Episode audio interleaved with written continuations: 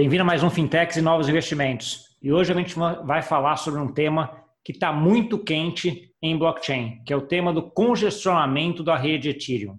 É uma rede que teve um sucesso enorme, né? Então, todos, ela é a base hoje de todo o lançamento de tokens, uh, que são o ERC20, que é uma, uma forma de se lançar isso, né? Que tem smart contracts, DeFi, tem muita gente lançando muita coisa nessa rede, o que fez com que essa rede ficasse congestionada e o custo de transação para você fazer qualquer coisa lá começou a ficar assim caro. Tanto é que no último mês é mais caro você transacionar dentro da rede da Ethereum do que na rede Bitcoin, que é tido uma rede como sendo uma rede relativamente cara quando a gente vê assim em termos de rede de blockchain. E para falar sobre tudo isso e para falar também sobre algumas soluções que estão sendo testadas para resolver esse problema, hoje eu tenho aqui a Solange Gueiros, novamente, a gente já falou com ela, é uma pessoa que eu adoro conversar, porque ela tem uma didática ótima, que é Developer Advocate da RSK. Tudo bom, Solange? Oi, Gustavo, tudo bem? Vamos lá, Solange. Então, acho que primeiro vamos só contar um pouquinho da, da, dessa história aí do Ethereum, né? Como é que funciona a mineração? Lá a gente tem duas criptos, né? O Ether e o Gas, né? Que a gente sempre fala. Como é que isso interage aí para fazer esse curso de transação ou para fazer o registro no bloco da rede Ethereum? Olha, Gustavo, é muito bom a gente começar com isso, porque exatamente isso é uma das coisas que as pessoas falam muito, essa diferença, é, o que, que é Ether, o que, que é o Gas. Gas não é uma cripto, não é um token, Gas é Ether do mesmo jeito. Só que a gente é, considera, a gente contabiliza o Gas em forma de Whey, ou melhor, de Gigaway, que é a menor unidade do Ether. Mas não existe um token para pagar os custos das transações no Ethereum. A gente paga com o próprio Ether, que é a moeda do Ethereum. Ah, então o gas é, dá para fazer um paralelo. O gas é como se fosse o Satoshi do, do que a gente fala do, do Bitcoin, né? É a menor unidade do Ether, é isso? Uhum. Não, Não a menor unidade é o, é o Whey.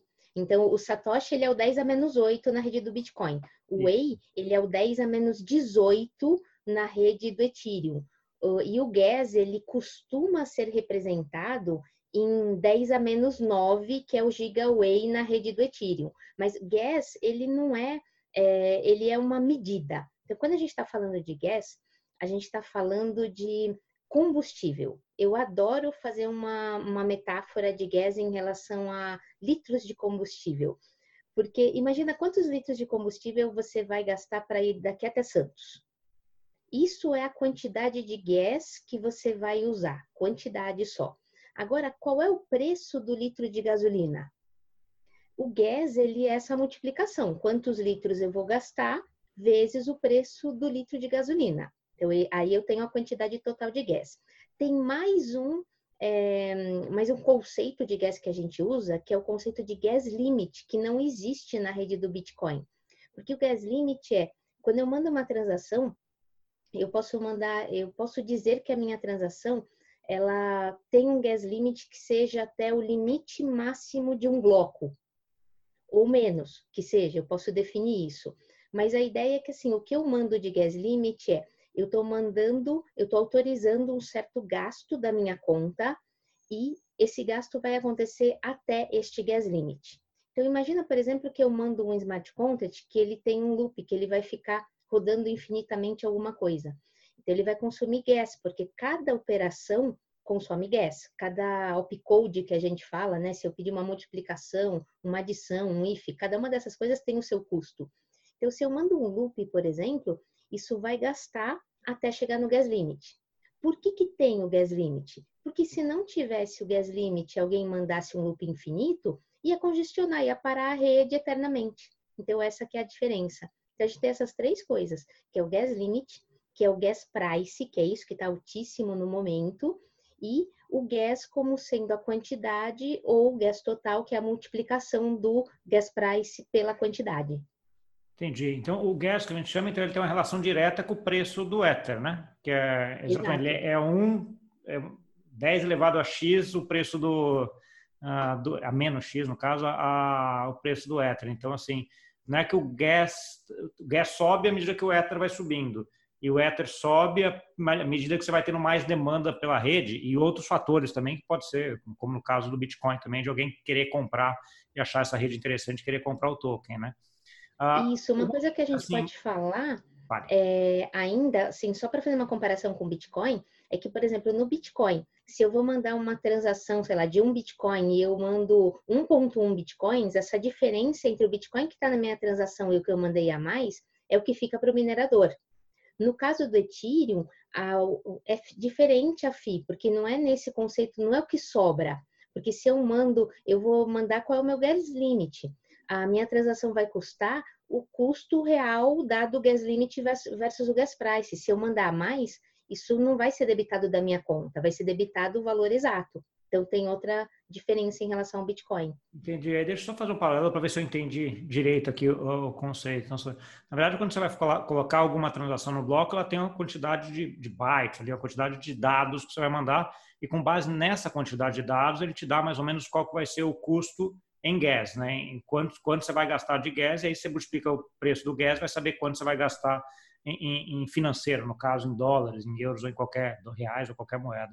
É essa ideia. Então depende ah, da quantidade de, de, trans, de, de, linhas, né, ou de transações, ou de, da complexidade daquele teu registro, né, daquele teu smart contract. Por isso que nem sempre é o mesmo valor, né? Isso, perfeito. E você até me lembrou agora uma coisa muito interessante que aconteceu comigo em 2018. Eu estava em um projeto onde eu tinha uma complexidade tão grande de smart contracts que na hora que eu tentava publicar o smart contract não cabia no bloco. Tá. Então eu ultrapassava o gas limit, eu tive que dividir meus smart contracts, fazer outras coisas, assim, foi um grande desafio na minha vida. Entendi. E ele tem uma limitação, e aí comparando, comparando com o Bitcoin de novo, que é o que acho que todo mundo vê, ele tem uma limitação de quantidade de dados por bloco também, né? Tá Exato, isso é uma outra coisa interessante, que enquanto o Bitcoin a quantidade é fixa, o Ethereum ela é variável. E isso e quem vota isso são os mineradores da rede Ethereum. Então, para ter uma ideia, eles têm a, a, regra é que você pode aumentar ou diminuir de um bloco para o outro 0,1%. Então, imagina que assim, há um ano atrás, mais ou menos, um ano e meio, vai início do ano passado, cabia num bloco 8 milhões de, gas. Uh, hoje, já cabem 12 milhões. E eles aumentaram até essa quantidade para tentar dar vazão à demanda de transações da rede. Esse último aumento para 12 milhões foi em junho desse ano. Entendi, então ele vai aumentando a quantidade, mas isso naquele mesmo volta de, acho que são 15 segundos, né, cada, cada bloco no, no Ethereum, mais ou menos. Olhando pela, pela parte do minerador, e fazendo um paralelo de novo com o Bitcoin, que acho que eu conheço mais, acho que a grande maioria das pessoas tem, esse minerador tem dois incentivos, né? Um, ele recolhe esse, esse valor de gas, eu imagino que vá para ele, né? E tem também criação de Ether no, em cada bloco, como é o caso do Bitcoin? Tem, exatamente. Existe, existe a criação como Bitcoin. Ah, o que, que a gente tem de diferença, então, para comparar com o Bitcoin? O Bitcoin ele tem, é, é definido quantos Bitcoins são criados e isso vem diminuindo ao longo do tempo de uma forma já pré-determinada. No caso do Ethereum, quando a rede do Ethereum começou, a recompensa era de 5 Bitcoins. Há um tempo atrás caíram para 3 e o ano passado, no, no que foi uma das atualizações aí da rede Ethereum, caiu para 2. E por que está caindo? Está caindo porque isso tem a ver com o que eles chamam também, é que foram duas coisas que eles fizeram juntos, mas isso tem a ver com uma coisa que chama Difficulty Bomb, que só existe no Ethereum também. Que vai chegar um momento que o aumento da dificuldade de mineração da rede Ethereum, ele, vai, ele sobe de forma exponencial, ele vai ficar tão grande que não é mais possível minerar na rede Ethereum. Isso é previsto, só que isso só pode acontecer quando Ethereum 2.0 for lançado. Então, essa difficulty bomb, ela já foi adiada, por exemplo, o ano passado, em fevereiro do ano passado, no Constantinopla, foi adiada de novo em 2 de janeiro deste ano, e uh, agora foi adiada por 600 dias, né? Espera-se que nesses 600 dias o Ethereum 2.0 já esteja funcionando. Tá bom. Aí, aí, vamos entrar pouco, a gente já entra no Tiro 2.0, que é uma as soluções aí para o descongestionamento da rede, né? Mas antes eu queria entrar um pouquinho, para a gente até fazer essa transição, o que que para você uh, foi tão importante para que a rede Ethereum tivesse sucesso que ela tem hoje, né? E eu, eu colocaria de, dois lados, de duas formas, aí você também queria ouvir um pouco a tua opinião.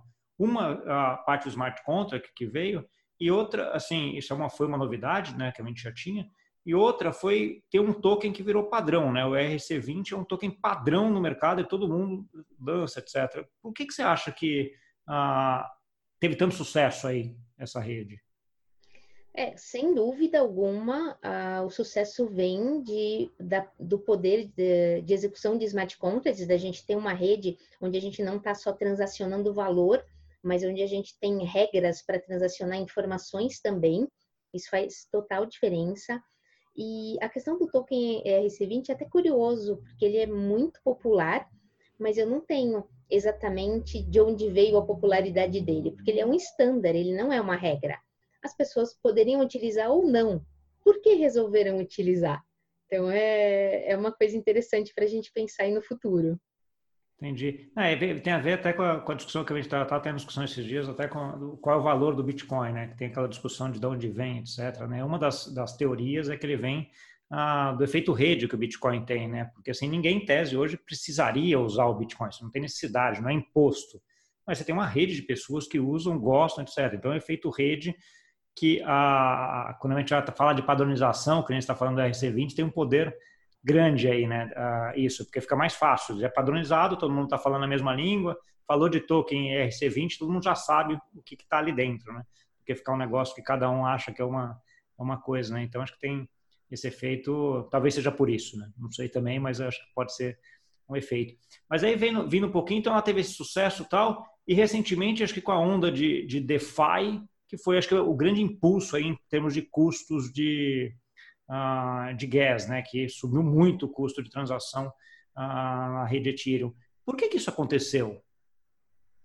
É, a, a demanda por uh, colocar transações na rede Ethereum, ela aumentou muito esse ano e eu concordo com você plenamente. Eu acho que uh, o grande responsável por esse aumento de demanda é a DeFi, são as Decentralized Finances aí, as finanças descentralizadas. Só que a gente não está falando de um projeto, a gente está falando de diversos projetos que trabalham com finanças descentralizadas e muitas vezes um projeto ainda ele usa ou ele é criado utilizando o outro, então existe uma, toda uma interdependência entre eles e todos eles estão na rede Ethereum.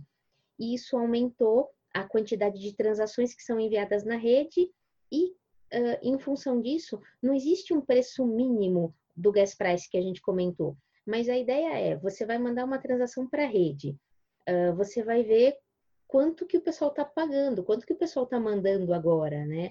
Se você vê que o pessoal está mandando um determinado valor e você quer que a sua transação uh, seja incluída num bloco mais rapidamente, você vai mandar no valor acima. E o próximo vai mandar no valor acima. E o próximo vai mandar no valor acima. Então, se aumenta a demanda por transações e as pessoas cada vez pagam mais caro para enviar uma transação, porque elas têm pressa de que a transação entre num bloco, isso é uma inflação né, que está acontecendo aí. E é muito interessante, uma coisa relacionada a isso, contar uma história muito antiga aí que eu passei no Bitcoin, se, e que vale no Ethereum também, né? Se você manda uma transação numa dessas redes com uma, uma FI zero, um gas price zero, se a gente está falando de Ethereum, ele vai ficar na, no que a gente chama de main pool, que é um lugar onde as transações estão esperando para entrar num bloco por um tempo. Passou esse determinado tempo, uhum. sai e não entra em bloco nenhum, acabou. Então, você mandar a transação para o blockchain não quer dizer nada. A sua transação só realmente está validada se ela estiver no bloco. E essa que é a diferença. Sim, não, e aí você tem que, aí você tem que pagar um gas fee suficiente para alguém, um minerador lá e pegar a tua, a tua e colocar, porque obviamente eles vão elencar da que está pagando mais para que está pagando menos, né? E vai até determinado tamanho do bloco. Se você ficou aqui embaixo e não foi naquela que foi pego, sumiu, né? Acabou e vai ficar um tempo tentando ali, mas se sempre está todo mundo pagando a mais, tua transação não entra no bloco e não entrou no bloco, ela não existe, né? Morreu. Exatamente. Né? Ah, e aí, ok, então a gente está no momento hoje, e aí eu, eu, eu tava, tenho escrito muito, tenho estudado muito, sou entusiasta até de DeFi. Escrevi agora esse final de semana um, texto para informar sobre isso, que ficou bem legal também. Para quem tiver interesse, está lá. Depois eu coloco o link aqui embaixo. Mas, assim, uh, o que eu vejo é o seguinte: a parte de DeFi ela veio com esse impulso né, em termos de transações e crescendo muito. Só, só que agora ela começa a ter problema por conta desse custo de transação. Né? Porque antes transações, eram muitas transações que você fazia e muitas uh, estruturas interessantes, só que de repente você começou a ver o custo de transacionar nessa rede começou a ficar tão caro que pode inviabilizar um monte desses projetos que estão vindos de DeFi. Né? E, aí, e aí vem a pergunta: como é que você acha que vão resolver isso? Porque vai precisar ser resolvido, né? Exatamente. Você vê, por exemplo, essa própria é, tentativa dos mineradores de aumentar a quantidade de gas que cabe num bloco, ou seja, aumentar a quantidade de transações que cabem num bloco, é uma tentativa disso, mas isso é uma coisa complicada, porque quando você está aumentando o tamanho do bloco, você quer dizer que você está enviando mais informação para ser sincronizada com outros nós. Então, você também não pode sair aumentando isso indefinidamente, porque você aumenta o delay da rede estar tá sincronizada. Então, isso já é um grande desafio. Eu vejo que então, isso, assim, em, em, termos de Ethereum, vai ser resolvido somente no Ethereum 2.0 mesmo, que vai ser lá na frente, não é uma coisa para esse ano, mas eu vejo algumas, algumas outras coisas acontecendo. Por exemplo, o pessoal utilizando sidechains, não só agora, mas alguns outros projetos aí. Eu tive um cliente que começou a usar sidechain em janeiro, muito antes disso, e que teve praticamente o custo dele diminuído em 15 mil vezes. É um, é um absurdo, porque é. ele está usando uma sidechain agora que é a POA. Foi uma, uma indicação minha para ele. Essas últimas semanas eu tenho recebido muitos contatos de pessoas que querem migrar os smart contracts delas, que estão na rede Ethereum, para a rede da RSK, porque a gente usa os mesmos smart contracts, só que a gente está baseado em Bitcoin mas é o mesmo smart contract. E, por exemplo, a gente tem uma comparação, no momento o custo na rede do, da RSK é 2 mil por cento menor que da rede Ethereum. Nossa, Nem sempre foi assim, já foi ao contrário. Então, as pessoas também migram para onde está mais interessante no momento, né? Sim, aí, aí você me citou aqui três so, possíveis soluções, né? Eu queria que talvez uma delas, uma a uma para gente, a gente entrar, né? Você citou a parte do Ethereum 3.0, a entrada de, de, de sidechains na rede Ethereum e sidechains em outras ou interconectividade de redes com o Ethereum, né? essa troca do smart contract que está lá na, no Ethereum, você coloca em, em outra rede. Vamos por partes. Uh, uhum. Ethereum 2.0.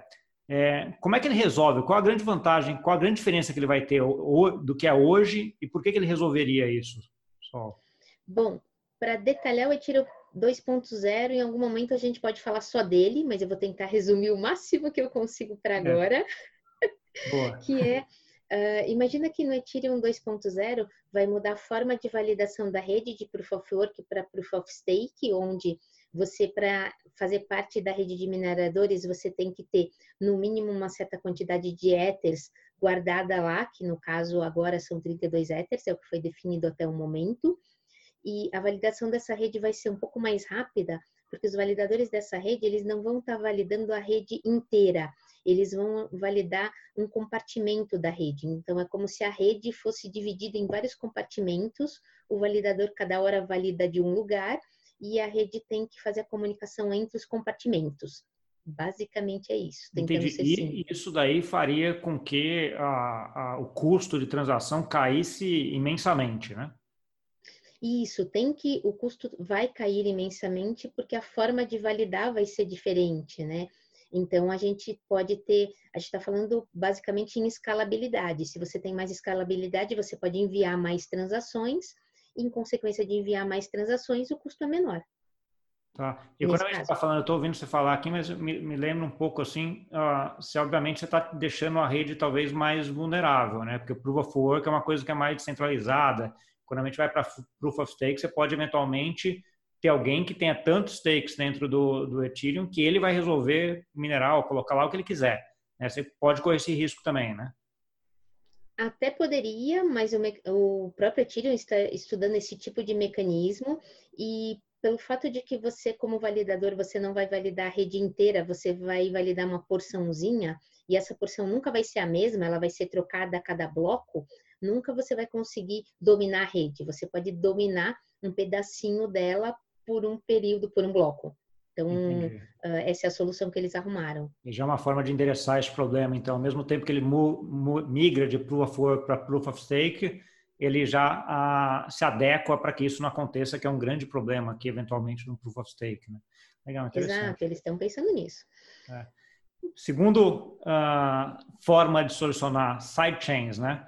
Uh, acho que explica um pouquinho aí como é que funciona uma, uma sidechain e qual os problemas tem, e eventualmente alguma que você saiba que tem que já está fazendo isso. Bom, eu sou muito fã da POA, que foi até que eu indiquei aí para um, um cliente.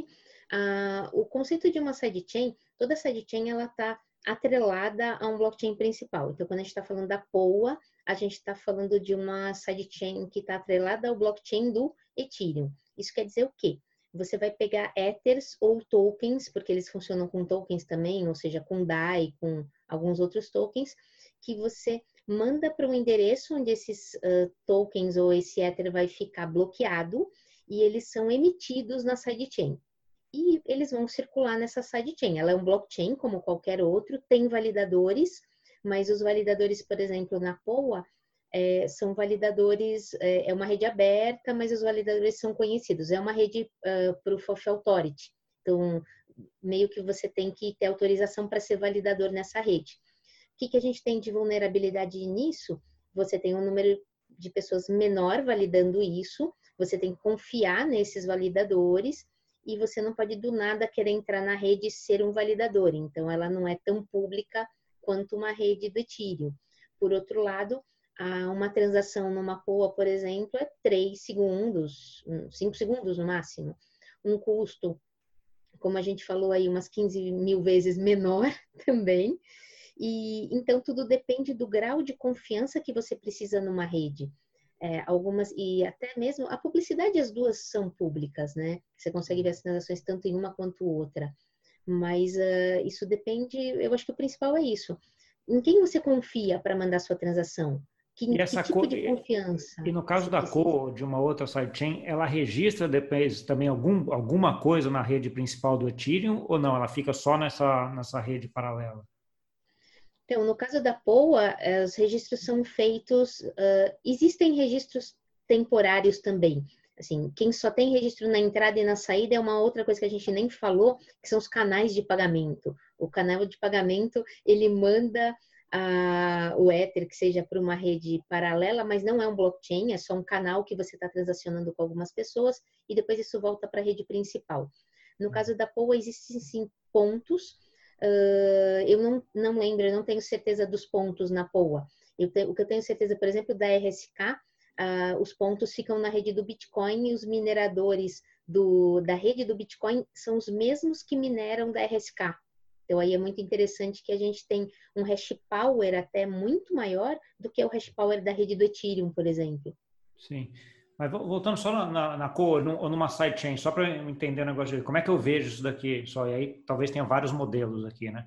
Seria uma rede paralela onde você está lá transacionando um monte de, de coisas e no final de um determinado tempo você pega o net daquelas transações e coloca e registra o net delas na, na rede Ethereum. Então você vai ter, sei lá, mil transações aqui nessa sidechain e vai lá e registra uma na, na rede do, do Ethereum que é relativo àquelas mil. Então, você tem, você tem lá um registro na rede de tiro, mas você tem que confiar de que aquele registro na rede de tiro se refere àquelas outras mil. É essa a ideia?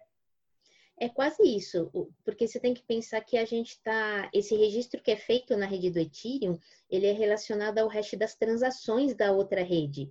Então, você está realmente garantindo que nada dessas transações até aquele momento foi alterado e esse, é, essa impressão digital daquele conjunto de transações é que é registrado na rede Ethereum. Então, você garante a confiabilidade disso.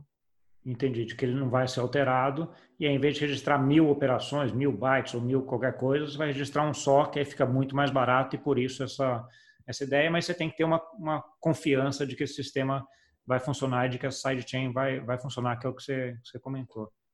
Legal. Perfeito.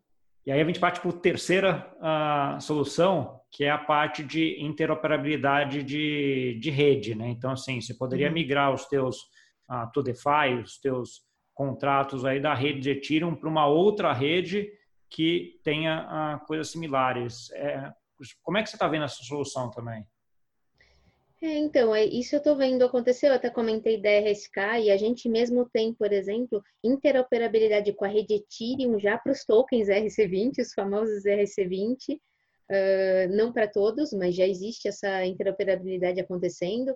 Então eu começo, eu acho que interoperabilidade é a solução dos blockchains, porque eu realmente não acredito que um blockchain único vai resolver todos os problemas do mundo, né? Que vai existir um único blockchain que é, realmente satisfaça todas as necessidades. Então é importante existir essa interoperabilidade entre eles. E nesse caso, por exemplo, eu estaria falando de um Bitcoin que ele pode ir para a rede da RSK e ser tratado como RBTC e que ele pode ser trocado por Ethereum ou por um token, por um DAI e vice-versa, e a gente pode caminhar aí nesse meio. É uma interoperabilidade super legal. Existem outras ah, aí acontecendo, existem outros estudos para, principalmente para as redes permissionadas, né? Mas é, vai fazer toda a diferença. Entendi. Então, é, é, essa a solução é uma solução que você vê uma, uma, solução meio que final, de longo prazo, onde você tenha várias redes, né? Bitcoin, Ethereum, Stellar, Neo, sei lá, várias outras que, que existem por aí, todas meio que conversando ah, entre elas e, e, eventualmente, no futuro, até quem está operando, quem está fazendo operação, quem está usando, nem sabe que rede está usando no final das contas, que vai estar tá tudo meio, meio, meio misturado aqui. É, eu entendo que isso aqui é uma solução mais de longo prazo, né, só seria aquela solução mais final, né? Sim, você falou uma coisa muito interessante, né? Pensa na internet hoje. A gente usa a internet. Ela é uma rede de computadores, uma rede de provedores. Você sabe que provedor está conectado agora? Não, a mínima ideia. Deve, pode acontecer a mesma coisa com o blockchain no futuro. Eu acho que o blockchain ele vai ser o que é a internet hoje e provavelmente vai acontecer a mesma coisa. Entendi. Aí você vai migrando para esse, esse cenário. E aí no curto prazo, ou no médio prazo, você vai entre essas sidechains para resolver o problema e ah, o Ethereum 2.0 aí também que vai resolver. Então elas meio que ajustam isso no curto, no curto médio prazo e vai no longo prazo aí migrando para todo mundo todo mundo conversar com, com todo mundo, né? É, seria isso mesmo. Esse tá caminho. Alguma outra solução que eu peguei essas três daquela teu, teu, teu, ponto lá atrás, né? Que você falou assim, ó, tem acho que essas três aqui. Tem alguma outra forma que você vê de, de resolver isso ou são só essas três mesmo? Eu vejo isso. Eu até comentei agora dos uh, state channels, né? Tipo a Lightning Network no Bitcoin ou a Raiden no Ethereum. Uh, quando a gente está falando de Uh, então, assim, existem, mas esses, é, quando ele está nesse canal de pagamento, não tem registro em blockchain, né? Então, ele, se, ele é menos confiável. Existem ainda algumas sidechains de Ethereum mais especializadas. Por exemplo, eu lembro da Loom. A Loom, ela é especializada em games e redes sociais. Então, Entendi. essas uh, são umas que eu lembro, assim, no momento. Entendi. É, só, acho que estamos chegando aqui no, no final, acho que, sei lá, uma aula, né? Para variar, sempre que você, você conversa contigo, assim, eu saio com. Cara, ficou tudo claro agora, estou sabendo tudo, entendi tudo como é que funciona.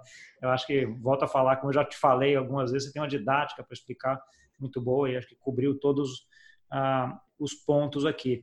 Eu queria agora só que você desse uma mensagem final e também ilustrasse um pouquinho a bola de cristal aí sua para falar um pouquinho quando que você acha que o Ethereum 2.0 entra, quando que você acha que a gente vai ter interoperabilidade, qual é mais ou menos o horizonte que você vê nisso aqui acontecendo? Bom, uh, a gente tem que citar um marco hoje, né? Porque hoje foi minerado o primeiro bloco aí da testnet do, de um, do Ethereum 2.0, de uma das testnets, então hoje é um dia histórico. O próprio Ethereum, dia 30 de julho, completou seus cinco anos, então parabéns aí para o Ethereum também é, eu vejo que assim eles estão muito responsáveis, eles têm a real noção da quantidade de operações, da quantidade de projetos que rodam em cima da rede Ethereum e do, inclusive, da importância financeira disso. Então, é, eu vejo que o pessoal está muito consciente, muito cuidadoso em relação a como vai ser essa mudança, e eles estão prezando muito mais pela questão da confiança e de fazer isto bem feito do que fazer isto de uma forma rápida. É, eu não vejo que isso vai acontecer esse ano, por mais que que está aí num ritmo rápido, porque são várias fases, são pelo menos quatro fases aí. Então, cada fase vai ter que entrar, vai ter que ter seus testes, uh, vão ter os validadores, as pessoas tentando invadir as testes nets primeiro e etc. E só para ter uma ideia, a, a migração das contas reais dos usuários e dos smart contracts é só na última fase. Outra coisa interessante aí para deixar para ficar pensando. É muito louco a forma como eles estão fazendo o, o Ethereum, porque vai existir o Ether 2.0 e o Ether 1.0, que é o nosso de agora. O Ether 2.0, você vai ficar um tempão numa rede que é de verdade, recebendo esses Ethers, mas que eles ainda não poderão ser comercializados. Você até pode migrar da um para dois, mas não vai poder fazer nada com eles até chegar o momento realmente que é praticamente a fase final de migrar as contas. Então é um, é projeto muito ousado, eu diria. É, ousado e como você falou, acho que ele tem, tem vários pontos que são pontos de risco ainda, dado que é um negócio, você está, que a gente sempre brinca, você está trocando o pneu do caminhão com o caminhão andando. Né? Então, assim, tem que tomar muito cuidado, ver como é que você vai fazer isso, né, para ajustar, para que você não tenha problema, porque hoje é a principal rede de blockchain hoje do mundo, né? Então, assim, tem muita solução, muitos uh, tokens, muitas iniciativas, muitas coisas de tokenização, enormes projetos aí, projetos já bem grandes, né? O próprio Compound que vem de DeFi, né? Que já tem mais de um bilhão de dólares depositado lá dentro. Então, assim, uh, são projetos grandes e com muito dinheiro já envolvido. Então, o que você falou é bem legal, porque mostra que eles sabem disso e estão cientes, né? Então, tem essa preocupação aí em relação a isso. Bem legal. Pessoal, então, é, acho que é isso. Obrigadão aí pela, pela conversa. Daqui a pouco a gente volta um pouco mais daí para falar de Ethereum, deixa ele desenvolver um pouco mais aí, talvez mais para o final do ano, ah, para a gente entender, para você explicar para a gente daí como é que está andando e como é que está andando. Tá bom? Muito obrigado. Tá ótimo, será um prazer. Obrigada, Gustavo. Até mais. Até mais. Tá bom. E para você que nos viu, muito obrigado pela audiência. Não esquece de dar um like, ativar o sininho, mandar para aquele teu amigo, amiga que gosta desse assunto aqui, porque vocês viram, bem didático, dá para todo mundo entender aqui, só precisava ter um pouquinho de entendimento de como é que funciona uma rede uh, de blockchain. Tendo esse entendimento, você vai voar aqui e entender tudo de como é que vai funcionar no Rede Ethereum. Obrigado e até semana que vem.